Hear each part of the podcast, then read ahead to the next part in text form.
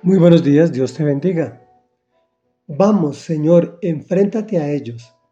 Es el título que le dimos al comentario al Salmo 17, también compuesto por el rey David. Y dice así, Señor, oye mi justo ruego, escucha mi clamor, presta oído a mi oración, pues no sale de labios engañosos.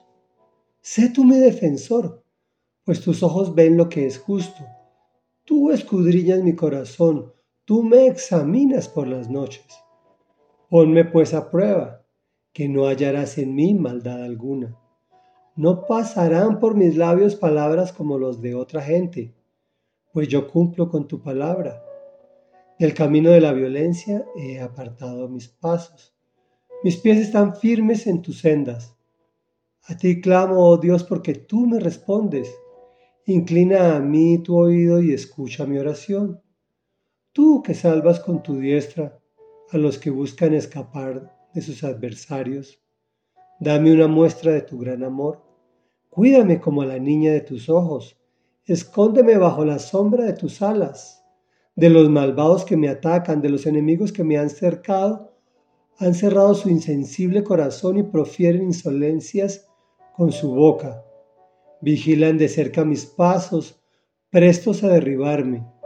Parecen leones habidos de presa, leones que yacen al acecho. Vamos, Señor, enfréntate a ellos, derrótalos. Con tu espada rescátame de los malvados. Con tu mano, Señor, sálvame de esos mortales que no tienen más herencia que esta vida. Con tus tesoros les has llenado el vientre sus hijos han tenido abundancia y hasta ha sobrado para sus descendientes. Pero yo en justicia contemplaré tu rostro. Me bastará con verte cuando despierte. Comentario.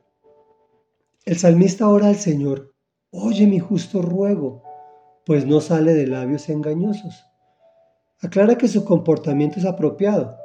Por esto puede pedir que lo defienda, Pide a Dios que lo ponga a prueba, afirmando que no hallará en él maldad.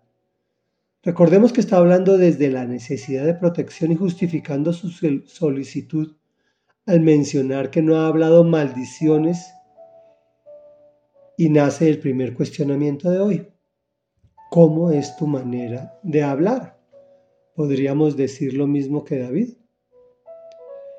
Dice también, del camino de la violencia ha apartado mis pasos David, ese estupendo guerrero que una ocasión mató a tantos filisteos para hacerse a la hija del rey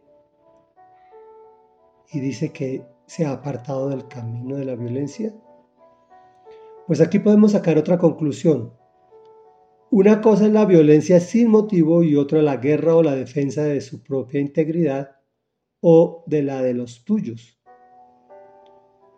Pasa a enumerar los atributos del Señor en la oración y su gran poder, solicitando su cuidado y también, y tal vez lo más destacable de hoy, entrega a sus enemigos a Dios y pide su venganza. Pues el Señor dice, mía es la venganza. Esto quiere decir que si nos vengamos por propia mano, el Señor nos va a dejar pero se apartará. Si lo hacemos a su manera, Él nos venga sin las consecuencias negativas que acarrea tal hecho. Por otro lado, dice algo increíble. Mortales que no tienen más herencia que esta vida y que es el mismo Dios quien les ha dado abundancia y hasta ha sobrado para sus descendientes, pero que no lo reconocen. Está claro que aquí se quedará su herencia. Y lo más importante de hoy, que contemplaremos su rostro y que lo veremos cuando despertemos de la muerte. Reflexión. En esta vida tendremos aflicción, pero la buena noticia es que Jesús venció la muerte y lo veremos al despertar de la misma. Oremos. Amado Padre nuestro que estás en el cielo, santificado sea tu nombre, porque tú eres santo, santo y santo. Hoy venimos a contarte, Señor, que te necesitamos. Te pedimos que escuches nuestro clamor y nuestro ruego, que prestes oído a nuestra oración, que vamos a hacer lo posible para que no salga de labios engañosos, vamos a cuidar nuestro hablar de hoy en adelante. Por favor, Señor, enfréntate a ellos, enfréntate a nuestros enemigos, porque nos tienen al acecho. Cuídanos, Señor, como la niña de tus ojos. Escóndenos bajo tus alas, pues hay muchos malvados que nos atacan y nos han cercado. Y son malos, son de insensible corazón, nos vigilan de cerca para derribarnos. Enfréntate a ellos, te lo pedimos en el nombre de Jesús. Derrótalos, toma tú la venganza en tus manos, pues tuya es la venganza.